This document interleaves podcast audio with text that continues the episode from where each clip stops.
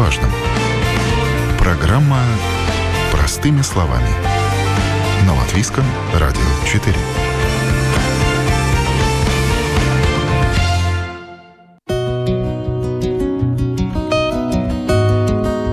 Всех приветствую. В студии Юлия Петрик. Вы на волнах Латвийского радио 4. Прошло уже 15 лет с момента последнего крупнейшего мирового финансового кризиса, который еще называют ипотечным. 15 сентября 2008 года инвестбанк Lehman Brothers подал заявление о банкротстве из-за огромных а, позиций в ипотечных облигациях, многие из которых были обеспечены токсичной а, субстандартной ипотекой. Крах четвертого по размерам инвестиционного банка США считается кульминацией американского ипотечного кризиса и, по сути, началом мирового финансового кризиса.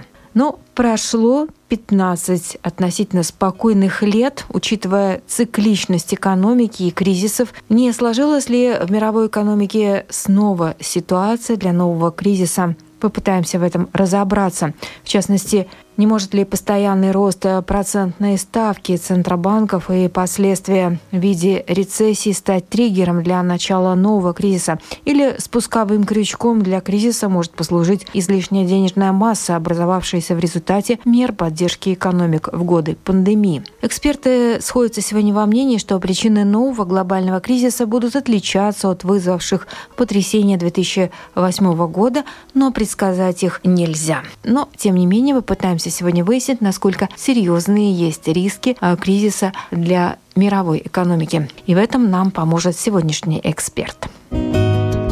Представлю сегодняшнего нашего гостя в студии Латвийского радио 4, предприниматель, инвестор Гирт Рунганес. Здравствуйте. Здравствуйте. Ну и мы будем говорить сейчас, конечно же, об экономике. И напомним, в частности, то, что 15 лет назад, 15 сентября, случился глобальный финансовый кризис 2008 года. Да? И в ответ на этот кризис произошла и перестройка всей банковской э, системы, банковского регулирования, что мы на себе сейчас, собственно, и ощущаем. Но, однако, сейчас э, по прошествии полутора десятков лет звучат э, достаточно много мнений о том, что скоро может грянуть э, новый кризис. В принципе, это цикличность экономики, это все закономерно, но а, сейчас как бы он назревает довольно серьезно. И поэтому хотим сейчас разобраться в этом вопросе, действительно ли есть такие риски, если есть, то что нас может ожидать. Гирт, ну вот задам вам такой простой вопрос. Вы видите риски в том, что назревает глобальный а, мировой экономический кризис сейчас? Есть ли какие-то признаки? Ну, мы видим достаточно э, признаков, связанных с, с повышенной инфляцией, с, с процентными ставками, которые очень быстро выросли в результате. Мы видим, что определенные изменения в экономике, которых раньше не было в Китае. Мы видим э, эту геополитическую нестабильность, э, связанную с войной в Европе, и э, другие демографические тенденции, отрицательные в развитых странах и э, продолжающийся натиск Э, молодых э, людей, которые пытаются попасть в Европу и в другие развитые места. Так что, ну, можно, конечно, увидеть, что есть несбалансированность, есть технологические вызовы всякого рода, есть вызовы, связанные с э, необходимостью менять всю энергетическую инфраструктуру в связи с изменениями климата и так далее. Так что, как всегда, вызовов много. Но мое предположение на данный момент все-таки такое, что говорят, что генералы всегда ждут предыдущую войну и готовятся к ней. И эм, у нас также, особенно в Латвии, потому что у нас э, вот кризис э, после 2008 8 года и последующие года был очень тяжелым. Мы потеряли там чуть ли не 30% волового продукта, ушли в минус. И это, конечно, было для страны в целом и очень многих жителей очень болезненный опыт. И мы, в принципе, при каждом упоминании слова «кризис» дергаемся и мысленно видим вот ту же самую ситуацию. А, но, конечно, как всегда, каждый каждый раз э, кризис выглядит по-другому и приходит, в принципе, по другим немножко причинам. И, как правило, э, после больших кризисов мы э, действительно готовимся, предотвращаем, чтобы он не произошел еще раз. И, соответственно, там же, где укрепили, там не рвется. Да, вот рвется в другом да. месте. Самым неожиданным образом, да? Где ну, ожиданным, неожиданным, для кого-то ожиданным, для кого-то неожиданным. Но в целом, да, там, где не предупредили, о чем не позаботились. Ну, вы сейчас назвали несколько факторов, факторов. А как может э, произойти кризис? Это должно сложиться несколько факторов э, сразу единовременно, либо вот один какой-то такой э, триггер, такой такой вот, ну как бы, не знаю, рычаг какого-то фактора может послужить для начала кризиса. Что-то одно, например. Ну, все-таки мировая экономика большая и взаимно очень связанная, хотя mm-hmm. есть тенденции, которые говорят, что происходит определенная деглобализация, релокализация, что, э, но тем не менее э, уровень соединенности э, всех стран и всей глобальной экономики очень высок. И, соответственно, можно себе представить, если мы говорим о каком-то большом сотрясении, что это должно относиться тогда к большинству крупных стран, экономик и, и процессов, и иметь э, один и тот же знак в определенной мере. То есть должны быть проблемы или нагрядать проблем. И, как правило, э, если э, э, этих, чем больше этих проблем, тем тяжелее их, ну, грубо говоря, разрулить, с ними разобраться. И, соответственно, ну, э, мне кажется, что для такого большого, всеобщего и всемирного какого-то кризиса наподобие все-таки 2008 года, которое и называют большой финансовый кризис, я бы не ожидал на данный момент. Но определенные сложности и корректировки рецессии, то есть кризис, которые связаны во многих странах, в развитых странах, что э, воловой продукт может э, не расти или даже немножко упасть, в том числе. В Латвии, при Балтике мы уже видим, что что и в Эстонии, и в Литве, в принципе, были уже такие отрицательные э, моменты. В Эстонии больше уже полутора годов практически продолжается определенный экономический кризис и проблемы.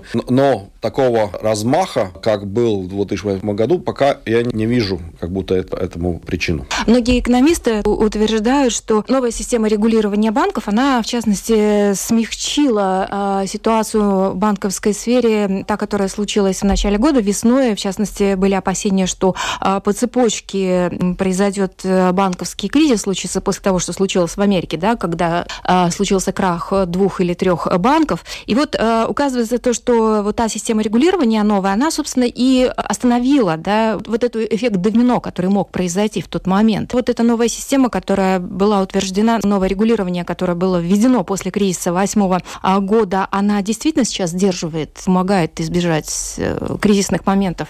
Обязательно в какой-то мере. Во-первых, то, что э, ну, большие экономики, в первую очередь э, в Соединенных Штатах Федеральный банк резервный, они поняли, что надо э, проблемы гасить быстрее и более решительно. А как? Заливая деньгами. Заливая деньгами. Печатать. Заливая деньгами и, ну, делая какие-то перестановки, закрывая кого-то, закрывая кого-то, кого-то там, кому-то присоединяя. То есть они гораздо более таком активном, в активной позе сейчас по отношению к особенно финансовой системе. И э, одна из главных вот таких соображений это то, что Lehman Brothers в свое время э, дали банкротиться, потому что считали, что ничего не случится, в принципе. Что это можно такое допустить. А оказалось, что ну, это взаимосвязанность финансовых институций и экономик, и всякие внебалансовые э, финансовые инструменты и так далее, такие крупные, что эта волна понесется по всему миру и оставит такое впечатление на всех и на, на вся. И, соответственно, сейчас просто понимая это, они пытаются не допустить похожих. То есть спасать и, и реструктуризировать. И в этом случае, конечно, акционеры должны потерять все, менеджеры должны потерять. И, и кажется, хорошо было бы, если сесть, скажем. Ну, то есть уровень того, как они ну, подходят к этим системным рискам, он, он изменился. Финансовые риски всяких вот этих э, так называемых деривативов, которые фактически это пари. Есть финансовые инструменты, акции и облигации, которые долговые и, э, и обязательства и э, соучастие в капитал, совладельчество общества, э, компаниях, да, и на них заключают пари принципе. Куда они пойдут, как они будут себя вести, сколько будет стоить и так далее. И эти пари отдельно, как говорится, покупаются и продаются. И в результате, конечно, если они такую систему понастроить на этих пари, а сейчас это все более-менее привели к такому большему порядку, и а, этот объем уменьшился, в принципе, и, и так далее. Конечно, задолженности э, экономик и всей мировой экономики продолжают оставаться очень высокими, они не уменьшились, они, в принципе, наоборот, увеличились. Но, э, говорится, наверное, навыки и, говорится, готовность э, использовать эти инструменты, чтобы этим всем руководить, э, это, это то, что изменилось. И, конечно, возможности банков э, вести себя, скажем, рискованно уменьшились. Угу. Что мы видим, например, в Латвии, в том числе вот эта дискуссия, которая разворачивается, потому что банки не дают суд, вроде бы, и процентные ставки достаточно высокие, и, и так далее, и так далее. Основная часть это связана именно с тем, что изменилась регуляция, и банки сейчас в Латвии конкретно, но и везде в развитом мире не могут э, кредитовать, не могут э, заниматься бизнесом таким образом, как они могли заниматься до 2008 года. Все-таки в Европе не сложилось э, никакой кризисной ситуации в банковской сфере, и это как раз благодаря более строгому регулированию, соблюдению банками, да, вот этих нормативов. Да? Не слышно, чтобы у какого-то банка были бы проблемы, ну, такие существенные. Европейская банковская система, если смотреть в целом, объединение банковских систем еврозоны, да, и вообще европейских стран, входящих в Евросоюз, она сильно отличается от того, что мы имеем в Америке. То есть нет таких больших банков, которые были связаны со всеми европейскими странами, которые были настолько ключевыми для финансовой системы. И э, есть в каждой стране несколько банков, которые крупные и являются системными в этих странах. Как правило, таких банков, которые были бы ключевыми системными в нескольких странах, не очень много. И их вообще много, в том смысле, что если в Америке это укрупнение, дальнейшее развитие привело к тому, что, как во многих секторах, например, в авиации э, и в банковской сфере, там буквально, скажем, 5 банков, и эти 5 банков, э, ну, они покрывают большую часть э, всей банковской американской финансовой системы и так далее. В Европе такого нету. То есть рассредоточена система, рассредоточены эти риски, да, и, конечно, надзор гораздо более строгий. Все крупные банки, в том числе все крупные банки Латвии, надзор над ними происходит не только на месте, здесь, э, локальном рынке, в стране, но и э, совершается в Европейском центральном банке. И то есть они уже не проводят такие рисковые операции, как это было раньше? Допустим, они не могут да? про- проводить. Э, э, необходимость требования к капиталу, к достаточно прозрачности капитала, к анализу рисковых сделок, всякие модели, э, которые определяют э, риск потерять э, деньги, сколько денег под риском при определенных рыночных условиях, в том числе при падениях экономики и так далее, и так далее, обеспечивает то, что банки вынуждены выбирать более низкий уровень рисков и, соответственно, меньше зарабатывать. Так что с этим связана, скажем так, какая-то определенная меньшая поворотливость банков и эффективность, и в том числе и доступность рискового финансирования. Это то изменилось. И одновременно, конечно, проблема в том, что э, вот рисковый бизнес для финансирования менее развит вне банковского сектора в Европе, чем э, в Соединенных Штатах. Понятно. Ну и вот, э, кстати, по поводу, опять же, банков их доходов и а, политики кредитования, вот а, то, что у нас одни из самых высоких процентных ставок, как сами же банки объясняют, что это связано именно с тем, тем, что это последствия кризиса. Банки стали более осторожны. Естественно, вот, э, вот эти ставки высокие, это как бы процент риска, да. Поэтому вот у нас такие накрутки по процентам, то есть больше, чем в других странах Европы. Как вы можете это объяснить? Ну, эм... ну по крайней мере, так банки объясняют. Да, да. Mm-hmm. Результат вот этих моделей, которых я уже упомянул, как рассчитывают э, эти риски, которые банки имеют и так далее, в этих моделях закладывают э, ну, историю рынков или историю вот этих э, банковских результатов. Mm-hmm. И, соответственно, у нас в Латвии был очень тяжелый кризис вот 2008 года, как мы уже упоминали, потеряли почти там 30% валового продукта, ушли в минус в течение нескольких лет в совокупности. И последующий вот этот кризис э, недвижимости, потери для банков были очень большими. Больше, чем в Литве и в Эстонии. Это связано с тем, что политика правительства до 2008 э, года была проциклическая. То есть э, была политика «дави на газ», в результате чего экономика, когда ее надо было гасить и давить на тормоза, давили на газ, в результате расшатали, и у нас эти американские горки получились гораздо тяжелее, круче, да. круче чем mm-hmm. в Литве и в Эстонии. Да результате мы за это сейчас платим, э, продолжаем платить дороже за эту политику э, правительства Латвии, которая до 2008 года, мы продолжаем платить где-то 0,6% больше, чем Литва и Эстония. То есть э, добавок к тому, что платим. Это одна вещь. Вторая вещь... Это, это типа что... мы расплачиваемся, да? Вот мы, что ну, ли? Получается, что мы в определенной мере расплачиваемся, потому что те модели, которые есть у банков в Латвии, они принимают в расчет эти большие потери, и просто надзор говорит так, мы должны считаться, что у вас в прошлом были потери такие, мы должны считаться, что такие они могут повториться. Мы можем просто говорить, что да, мы что всего изменили, все сделали, но а, и с каждым годом эта премия уменьшается. Но она до сих пор в Латвии на 0,6%, там плюс-минус э, больше, чем в Литве и э, Эстонии. Это одно. Второе. Э, у нас Балтийский рынок, самые большие игроки это скандинавские банки. И Скандинавия и Прибалтика, соответственно, где являются теми рынками в Европе, где самый высокий процент, практически 100% всех кредитов выдаются с плавающей ставкой. И это означает, что в данный момент, когда очень резко поднимались ставки ЭЦБ, чтобы гасить экономики, получается, что они больше всего достают именно вот этот скандинавский и балтийский регион. И сейчас все увидели и смотрят на Германию, Францию, на другие европейские страны, где больше по историческим и всяким причинам в основном финансирование долгосрочное по фиксированным ставкам. И говорят, вот видите, как хорошо, у них ставки в среднем, пока люди продолжают платить относительно более низкие ставки, а эти ставки ЭЦБ уже э, выше. Но ситуация в том, что если смотреть в среднем последние 10 лет, то мы все равно платили меньше ставку, чем в той же самой Германии или в Франции. Потому что надо понимать, что фиксированные ставки это никакая не панацея. Потому что банки должны, если они выдают кредит на долгосрочное, там, 20-30 лет, они должны обеспечить себе какое-то финансирование напротив этого. Потому что это, это не какие-то абстрактные банковские деньги. Это деньги вкладчиков или э, кто-то покупает облигации. То есть это, кто-то должен этот инструмент купить. Естественно, они выдают, то есть изначально, если берешь по фиксированным ставкам, они не никогда не были такими низкими, какие у нас были почти 10 лет. Потому что были ставки очень низкие, потому что была экономический кризис и все последствия его и так далее, и так далее. Да? И плюс, когда хочешь поменять банки, уйти от этого фиксированной ставки, тебе надо платить проценты как минимум за несколько лет, которые банк не зарабатывает. А возможно и до вообще почти до срока, который у тебя остался до конца кредита. О котором сейчас, конечно, ну, никто не хочет думать и говорить.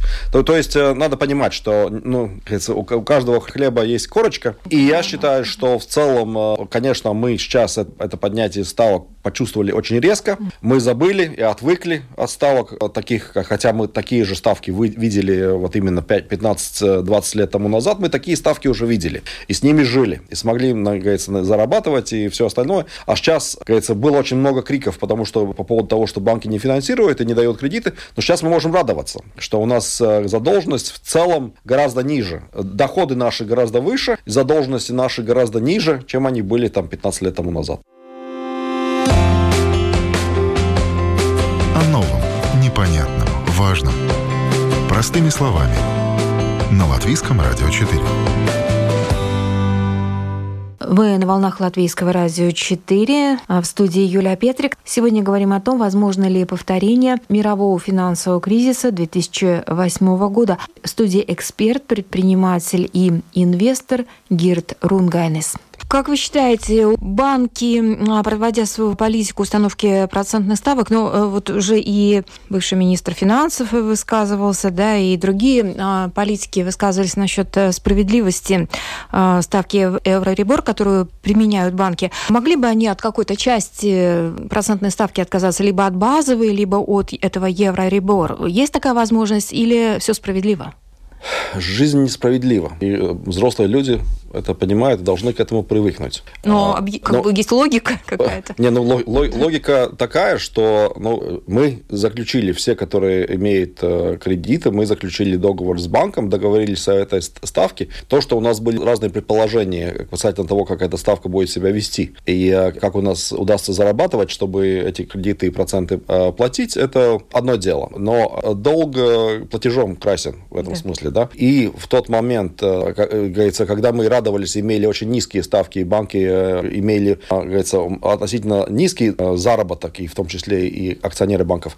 И когда вот мы же здесь, наше правительство, которое было до 2008 года, создало те условия, чтобы этот кризис был таким тяжелым, чтобы mm-hmm. эти потери, и приняли ряд там решений, по которым эти потери для банков были такие высокие, да, то есть представлять, что кто-то, добрый дядя, будет прощать нам все наши ошибки и глупости, а когда он, он наконец получит получит какой-то платеж за это и сможет получить отдачу за, возможно, очень долгий период с пониженной э, рентабельностью и покрывая эти расходы и так далее. Потому что если бы крупные латвийские банки, э, как Светбанк, Себбанк, были бы местными, как Парекс, который обанкротился, как Hypothetical Земсбанк, который был банк, который понес, государственный банк понес самые высокие потери по отношению к своим размерам и так далее, то Латвия бы, ну, говорится, была бы очень в тяжелой долговой яме, больших проблемах. Да? То есть мы, в принципе, выиграли от того, что это скандинавские банки, что у них своя э, шведская крона и норвежская крона своя валюта, и фактически они наши проблемы и наши, еще раз, ошибки и глупости взяли на себя. И сейчас, когда ситуация поменялась, нам просто надо платить по счетам, прийти и сказать, э, нам не нравится богатые, вы много зарабатываете, давайте мы у вас деньги отберем. Это опять, э, кажется, политика и подход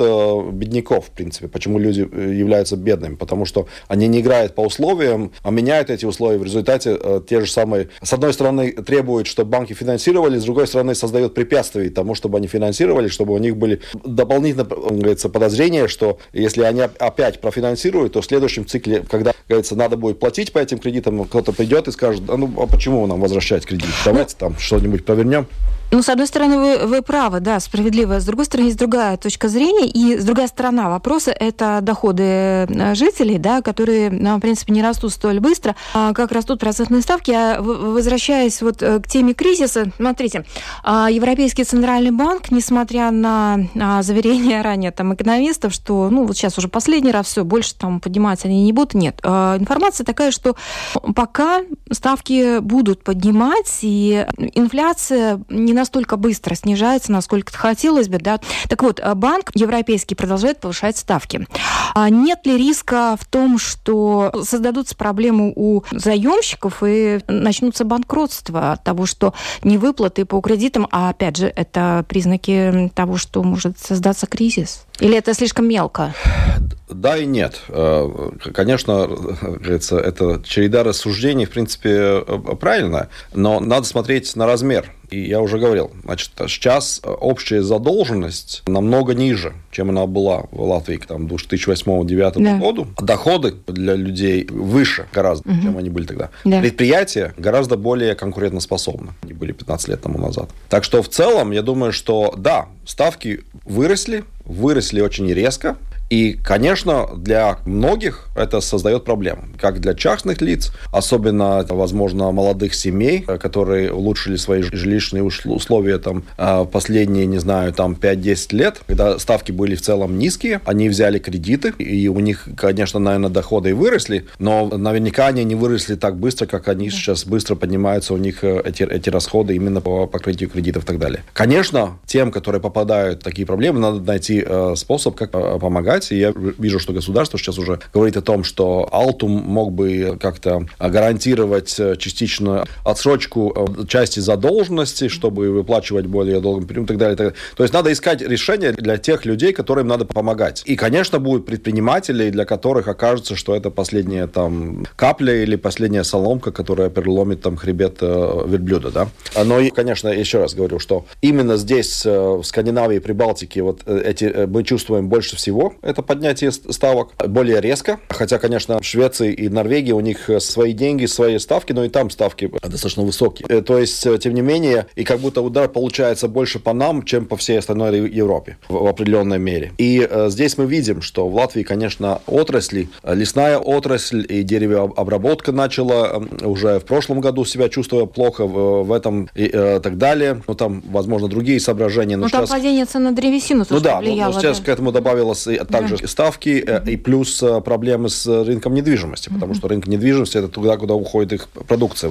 И эти проблемы и в Скандинавии, и во многих местах в Европе и так далее. Конечно, если экономика начинает тормозиться, в первую очередь э, тормозится рынок недвижимости. Да? Так, так что к этому сейчас добавляется металлообработка и другие отрасли. Но трагедии такой, то есть чего-то похожего на то, что происходило 15 лет тому назад, ну, пока не видно. То есть экономика, как бы ни странно, до сих пор в Латвии росла росла. Я говорю, Эстония и Литва находятся в минусе. Литва с начала года, Эстония полтора года больше сейчас уже. Наверняка окажется, что один-два квартала Латвия тоже будет отрицательный прирост. Именно на... падение, да? Даже ну, не рецессия, а ну, падение. Ну, да? воз, да. Вполне возможно. Я понимаю, ага. что Центральный банк, Банк Латвии и так далее, аналитики банков, которые лучше видят эту ситуацию, они такой прогноз дают. Но в целом, пока мы не ожидаем какой-то серьезной ситуации больше, чем на несколько кварталов, mm что, конечно, тоже болезненно и предприятия, которые, у которых проблемы, увольняют людей. Это нагрузка и на госбюджет, потому что им надо платить, э, говорится, э, как безработным, да. Э, Но и... это ли не кризис, нет? Или это кратковременно? Не, ну это нельзя все называть кризисом, а. потому что это, скажем, ну такое неприятно, но ничего трагического, особенно если мы сейчас смотрим с, говорится, с перспективы 15 лет или с расстояния 15 лет на большой финансовый кризис 2008 года, то то, что мы видим сейчас, это все-таки, говорится, мелкие бризги. Пока. Ну вот смотрите, ставки поднимают все, вот замечу, да, начиная от Федеральной резервной системы США, а продолжая Европейским центральным банком, также и турецкий банк поднимает очень высоко ставки, Россия в том числе поднимает, да, все-таки мы все в единой экономике существуем. То есть это какая-то такая, знаете, общая тенденция, хотя специалисты сомневаются в том, что это эффективная мера для снижения инфляции. Так вот, э, э, вопрос такой, э, сколь долго, учитывая, что инфляция-то, по сути, мало снижается из-за этой меры, сколько долго а, будут подниматься эти ставки и когда они могут остановиться в своем поднятии? Ну, это никто не знает. Ну, могу только высказать такое мнение, что Сейчас, по-моему, мне кажется, я, конечно, небольшой э, аналитик именно по политике центральных банков, но мне кажется, что э, тот, тот уровень и та быстрота, с которой ставки поднимались, э, и Федеральный резервный банк, и ЭЦБ вывели на ту, ту высоту, где они начинают больше пугать тем, что мы продолжим поднимать, да. и сейчас уже все им верят, все этого боятся. Но произойдет или не произойдет, действительно зависит от того, как будет реагировать экономика. Есть такое тоже наблюдение или мнение, что без без э, рецессии, без какого-то небольшого кризиса, то есть без э, остановки экономики и, и, и какого-то хоть небольшого минуса, инфляцию не остановить. Потому что это тот удар, который изменяет оптимизм э, предпринимателей, оптимизм потребителей. Они начинают... Стряска такая, да? Стряска, которая да. они не в состоянии или теряют желание платить более высокие цены, они не покупают, а предприятия не тратят, предприятия не инвестируют. И это приводит к тому, что, в свою очередь, все, которые предлагают свои услуги и товары и все остальное, что это должно тоже присесть. И это убивает эту инфляцию. А чем опасна вообще вот эта инфляция высокая? Потому что она разрушает э, всю систему, потому что мы рассчитываем на то, что наши накопления, капиталы, пенсионные капиталы и все остальное в долгосрочной перспективе будет иметь покупательную способность. Инфляция mm-hmm. уничтожает. Инфляция mm-hmm. это фактически налог на, на накопление на, и, и, и на это, деньги, да. А, соответственно, если люди потеряют ну, веру в это, то это разрушает всю основу экономики, когда люди, у которых есть капиталы, которые готовы отложить свое потребление на будущее, а, дают эти деньги или вкладывают, или дают займы тем, которым нужны деньги на потребление mm-hmm. или на инвестиции сегодня. Это является основой. И инфляция это разрушает. Инфляция нужна, дефляция опасна, но инфляция должна быть э, относительно небольшой. И такая конвенция была в последние десятилетия, это 2%, 2% в принципе. Мы, конечно, гораздо выше этого. Я думаю, что эту инфляцию, конечно, забьют. Вопрос, как высоко придется поднять ставки, как низко придется загнать, ударить экономику, Э, но это произойдет. И, к сожалению, пока э, в Европе это происходит медленнее по ряду причин, э, чем в Соединенных Штатах. Но я думаю, что, конечно, мы увидим дальше и дальше в следующем году гораздо более низкие цифры. Хотя надо понимать, что, например, сейчас идет определенное повышение цен на нефть, и хотя, конечно, энергетическая составляющая меньше все время становится экономики, да, и все время обновляемые ресурсы, их доля увеличивается и все mm-hmm. такое, но, тем не менее, это скорее инфляционное опять давление. Ну вот энергоносители же могут, да, да снова Но, но пока, ну, кажется, большие энергоносители на зиму пока что вроде бы ну, не, не прогнозируется такой ситуации, как в прошлом году. Да? Угу. То есть определенно вот это вся большой круговорот энергии в мире, э, который изменился с, в связи с, с нападением России на Украину, середину, это, говорится, как-то перестроился мир. Сейчас, говорится, нефть пошла, говорится, противоположную сторону, и газ, хотя из России особенно никуда уйти не может, у них нет возможности, но тем не менее газовый рынок тоже достаточно быстро отреагировал, погода пока помогла, и пока прогнозы, конечно, на следующую зиму достаточно хорошие. Но все равно рано или поздно ставки пойдут вниз, должно пройти время, но вы видите, да, перспективы торможения экономики, и тогда уже начнутся процессы снижения ставки, да? Пока я предполагаю, что да. ставки достигнут максимума в следующем году. И, ну, либо они уже достигли, угу. либо это будет еще один-два повышения в следующем году. Но одновременно, скорее всего, особенно в Европе, мы увидим, что э, сразу после этого, потому что ну, история такая, что считается, что э, Европейский центральный банк, они всегда делают одно повышение чересчур слишком много. То есть они всегда переборщают и создают такое приседание более серьезное. И тогда они вынуждены на это быстро реагировать, реагировать и, кажется, вернуться обратно и понижать ставки. Так что я вполне допускаю, что если мы увидим еще повышение, то оно будет небольшое. Мы увидим э, понижение инфляции существенное в следующем году. И, ну, если это все таким образом произойдет, и в том числе торможение экономики продолжится, которое мы, к сожалению, наблюдаем, э, особенно в Германии и больших решающих наших рынков, в том числе и для Латвии, то и, возможно, вполне допустить и что понижение пойдет в следующем году. Я, кстати, к одному еще моменту э, вернуться хотела, не знаю, можно ли это назвать одной из возможных причин кризиса, но что вот сейчас период пандемии были сильные вливания в экономику для поддержания, что, опять же, как считается, нивелировало вот эти риски начала кризиса, то есть помощь финансовая, она, в общем-то, сгладила вот эти риски, но э, долги государств стали больше, внешний долг, э, дефицит бюджетный. Так вот, а деньги-то надо отдавать. И помню, в одном из интервью вы сказали, что э, не стоит этого бояться, потому что за счет того, что из года в год деньги-то дешевеют, тот долг, который был взят государством, через 20 лет эти деньги уже не будут э, той суммой, которая она была когда-то на тот момент. Ну да, это, это еще такой дополнительный долгий разговор, но в принципе да, то есть ну, эти долги, особенно государственные долги, будут отдаваться гораздо с деньгами с меньшей покупательной способностью. Да. И сейчас э, при этой инфляции мы особенно это видим и понимаем. Для частных лиц тоже тоже в какой-то мере это так работает, но для государств, которых, это срок, как они смотрят на экономику, кажется, у людей есть их mm-hmm. жизненный срок не, не такой длинный, но э, для государств в целом они всегда будут отдавать э, тогда, когда деньги гораздо стоят меньше. И в принципе высокая инфляция и все эти изменения, в конце концов, как бы людям не казалось, они mm-hmm. против тех людей, которые богатые, да. у которых есть деньги. Потому что деньги всегда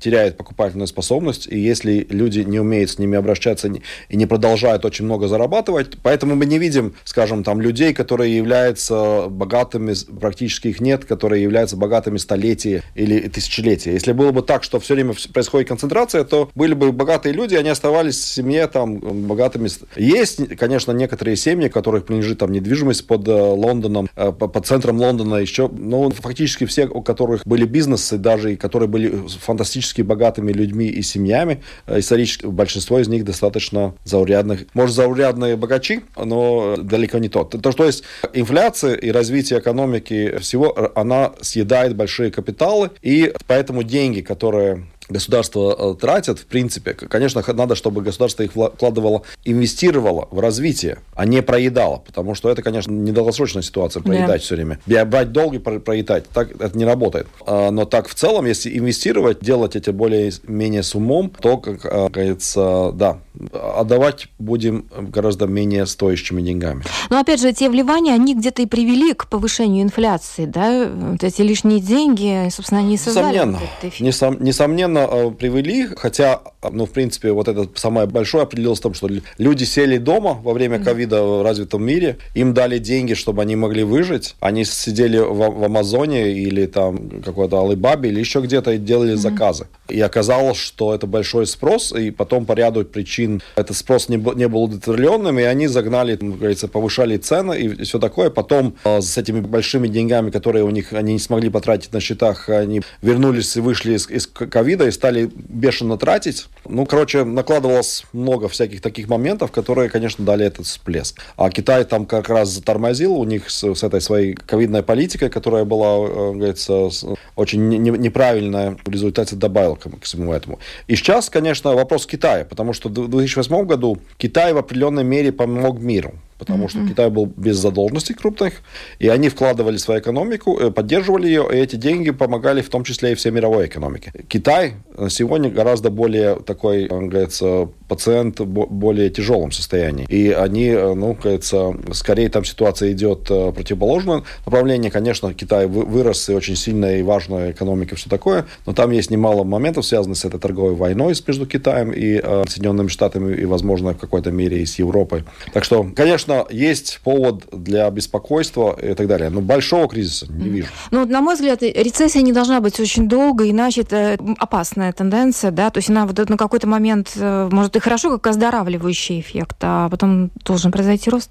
Но мы видим, что говорится, эм, те люди, которые стоят у руля, руля крупных странах и вообще и развитых странах, они пытаются все-таки влиять на экономические процессы, чтобы не, не дергать людей не нужно. Кризисы нужны, у них есть определенный позитивный эффект для экономики, потому что отбирают более конкурентоспособных и так далее, и так далее. А экономика очень сложные организмы, там надо очень, кажется, нельзя их отдавать там абсолютно на откуп рынку, э, но в то же время нельзя их перерегулировать э, и, и все такое. Но, но в принципе, конечно, западные развитые экономики пытаются ее делать таким образом, чтобы народ мог это вытерпеть и mm-hmm. перенести э, наиболее безболезненным образом, то есть по, по минимуму. Что обеспечивает демократия? mm-hmm. все-таки э, избирательность э, политических представителей и, конечно, вот каждый большой кризис и каждые большие переживания, они чему-то учат и добавляют. Но ну, а в экономике до, до сих пор работают законы экономики, то есть вот эта цикличность тех же кризисов, или сейчас уже не совсем не, все нет, так? Не, но все-таки, если кризисы пытаться полностью ликвидировать, то это как у человека, от, откладывать uh-huh. проблему, откладывать uh-huh. болезнь, э, загонять ее куда-то вглубь.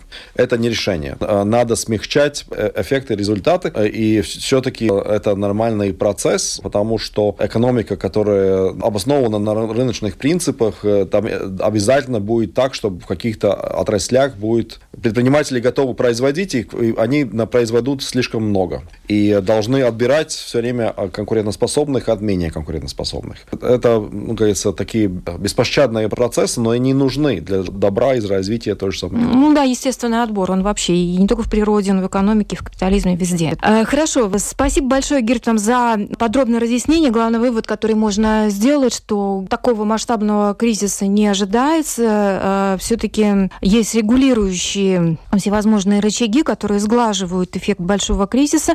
И кризисы нужны, как оздоровление экономики. Будем надеяться, что они не будут очень болезненные. А, спасибо большое. У нас в студии был а, предприниматель и инвестор Гирт Рунганес. Спасибо, до свидания. И на этом программа «Простыми словами» сегодня подошла к завершению. Передачу провела Юлия Петрик. До новых встреч в эфире. О новом, непонятном, важном. Простыми словами. На Латвийском радио 4.